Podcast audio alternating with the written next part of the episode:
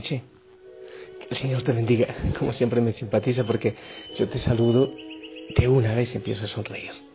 No te olvides que la familia Osana es la sonrisa de Jesús. Ese es nuestro uniforme. Oh, un cristiano amargado. No, no, no simpatiza, ¿verdad? Cristo es la alegría. Entonces, ¿cómo vamos a estar amargados? Es hermoso, hermoso podernos reunir espiritualmente de tantos países, de tantos lugares, para alabar, para darle gloria al Señor, para darle gracias por lo que hemos vivido. Hermoso, sí, se han reunido en hogueras, hay muchas hogueras. Hermoso que se junten para hablar del Señor, para crecer en su amor, en su misericordia. Quiero, quiero recordarte esa partecita de la primera lectura que, en la que hoy nos centramos en la oración de San Pablo a los filipenses eh, es la lectura de hoy en el capítulo 3. Y al final de la lectura del día dice, todo lo que era valioso para mí lo consideré sin valor a causa de Cristo. Más aún, pienso que nada vale la pena en comparación con el bien supremo que consiste en conocer a Cristo Jesús, mi Señor, por cuyo amor he renunciado a todo y todo lo considero como basura con tal de ganar a Cristo. Te pregunto cuál es tu tesoro. ¿Sabes? Se me viene a la mente ahora las bienaventuranzas. ¿Por qué será que los pobres, que los que lloran, por qué será que encuentran con mayor facilidad al Señor? Porque cuando soy débil es cuando soy fuerte, dice San Pablo, yo insisto mucho en él.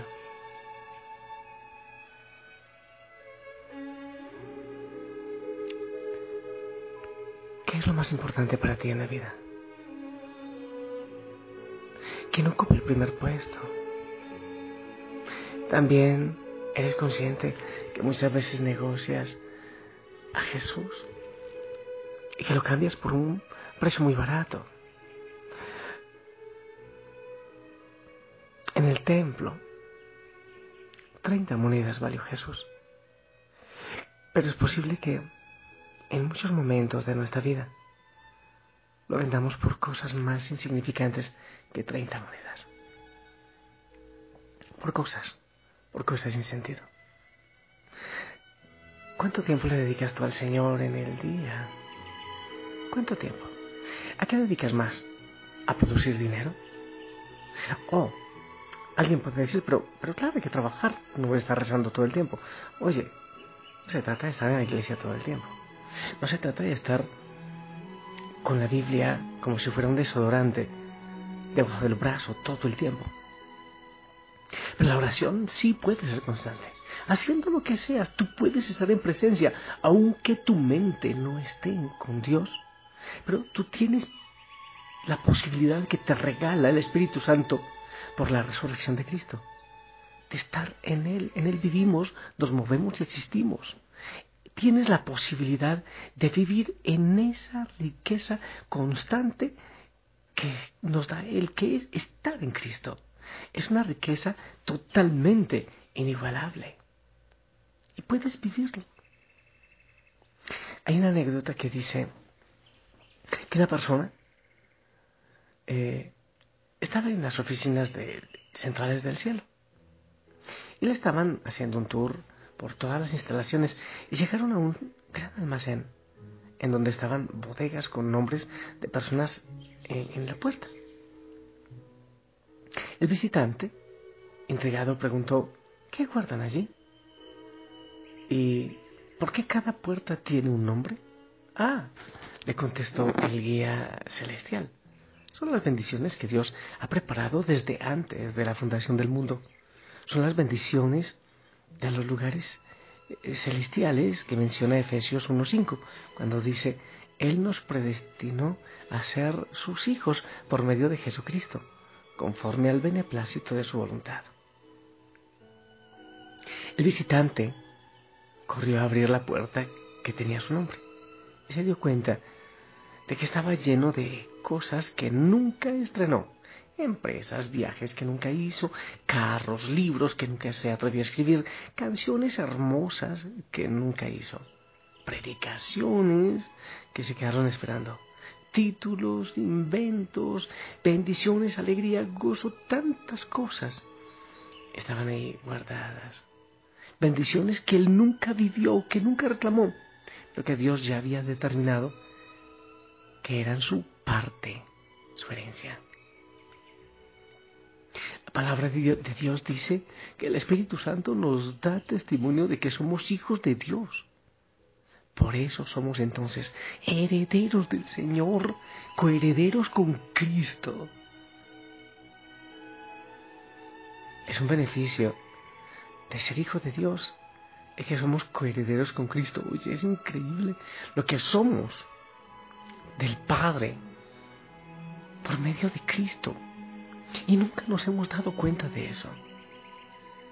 Te invito a que veamos algunas dimensiones de la herencia, de la porción, de la riqueza que Dios ha destinado para ti. Algunitas nada más. En el Salmo 16, versículo 5, dice, Señor, tú eres la parte de mi herencia y mi copa rebosa, mi copa está llena. Tú sustentas mi suerte, dice el Salmo. Tú eres la parte de mi herencia, es lo que me toca a mí. Mira, no fue un golpe de suerte que Esther haya sido elegida reina en un momento donde podían acabar con todo el pueblo de Dios. No fue casualidad que David llegara a repartir comida allá en el lugar de batalla cuando Goliat estaba confrontando al pueblo de Dios. No fue una mala noche por la que Pedro no podía pescar los peces estaban esperando que llegara el maestro. Hay tantas realidades en nuestra vida que llamamos casualidad y no es verdad. No es una simple casualidad. Las aparentes casualidades están en el plan perfecto de Dios para tu vida. Solo que tú no te das cuenta. Él tiene pensamientos de bien y no de mal, como diría, eh, como, como dice por ahí alguien. Hay que cogerla suave, hay que cogerla lenta, porque Dios está en control, hay que cogerla con calma, porque Él dirige nuestros pasos. Él tiene planes perfectos, solo que nosotros no nos damos cuenta. Ponemos tanto nuestro corazón en otros tesoros que no percibimos, no nos percatamos de los tesoros que Él tiene para nosotros. En el Salmo 73, verso 26, dice, mi carne y mi corazón desfallecen, más la roca de mi corazón y mi porción es Dios para siempre. Él es la roca fuerte que me sostiene. Él es el tesoro de mi vida. ¿Tú te has dado cuenta de eso? ¿Te has dado cuenta? ¿Lo has percibido? ¿Te has detenido a disfrutar de que Él es la roca de tu corazón? Él es la porción que te toca para siempre. Todos, seguro que tú también, todos nos cansamos. Llegan momentos de depresión. Tenemos mucha debilidad. El corazón también es engañoso. Nuestros sentimientos muchas veces son una montaña rusa, suben y bajan. Somos vulnerables.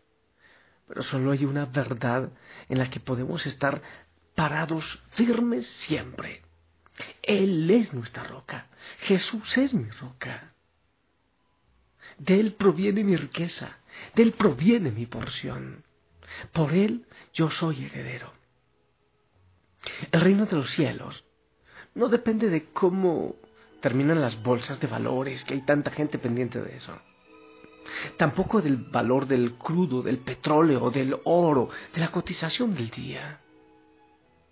Es el Señor quien determina tu porción, tu riqueza. Es Él. El Salmo 3, perdón, el Salmo 119, versículo 57, dice, He resuelto, Señor, que mi herencia sea observar tus palabras. Observar, observar las palabras del Señor es mi riqueza y un poder tan grande por descubrir en la palabra de Dios una riqueza tan increíble. El universo fue constituido por la palabra de Dios, dice Hebreos 11.3, escucha, Hebreos 11.3, búscalo. El universo está constituido por la palabra del Señor, sí, el que ves en Geo, el que ves en no sé qué planet, en todas esas cosas. Ese, la palabra del Señor lo hizo. No es una promesa de político en campaña. El Señor no habiendo nada más grande, más alto, por lo cual jurar, juró por su santidad. No es la promesa de cualquier ser humano, es un pacto con Dios que Él nunca, nunca va a olvidar. Eso lo dice el Salmo 89, versículo 33 al 35. A ver, dice así, no les retiraré mi lealtad ni desmentiré mi fidelidad. No violaré mi alianza. No cambiaré mis promesas. Una vez juré por mi santidad, no faltaré a mi palabra. El Señor no va a cambiar. Es tiempo entonces de guardar la palabra del Señor. Es tiempo de saber que Él tiene nuestro tesoro. El Salmo 142, verso 5 dice, clamé a ti, oh Señor, dije, tú eres mi esperanza y mi porción en la tierra de los vivientes. El Señor dice, clama a mí y yo te responderé en Jeremías 33, 3. Y quiero que veas cómo responde Dios con tremendas bendiciones. Él no responde. Él es justo. Es un Dios de salvación. Qué bueno que veas el Salmo 65, verso 5.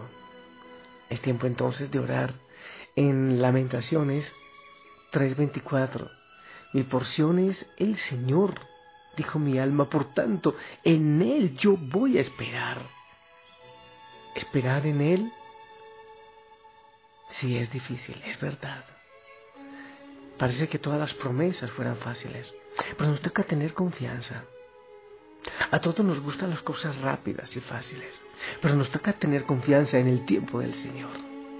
Dios dice, espera, estén tranquilos y vean la salvación del Señor para ustedes. Si puedes leer 2 Crónicas 20:17.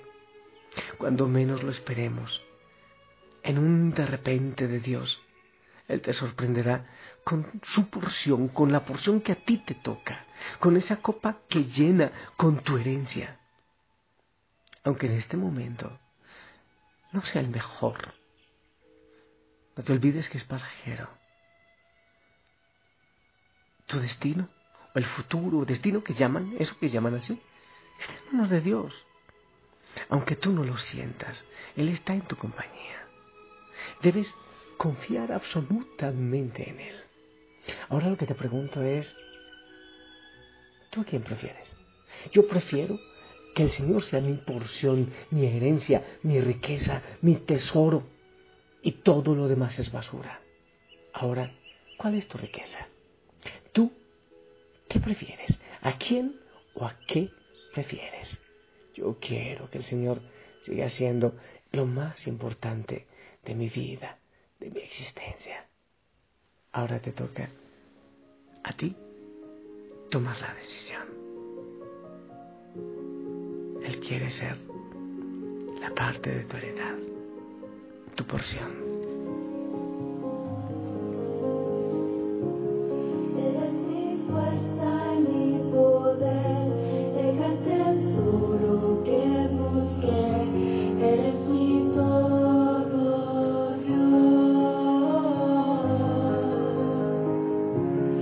verdadero.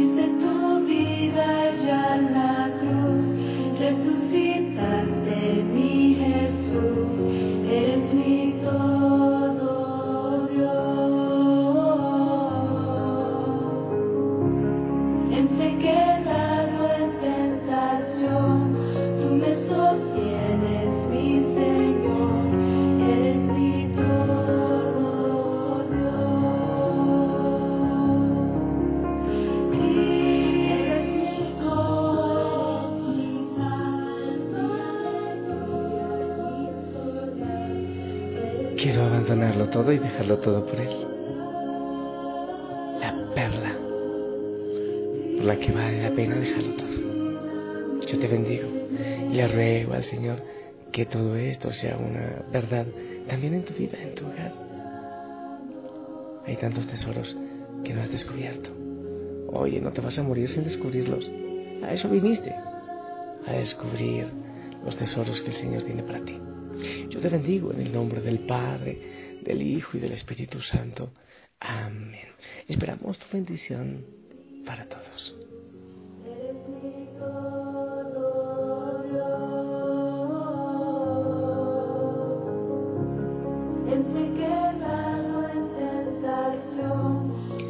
Amén, amén, gracias.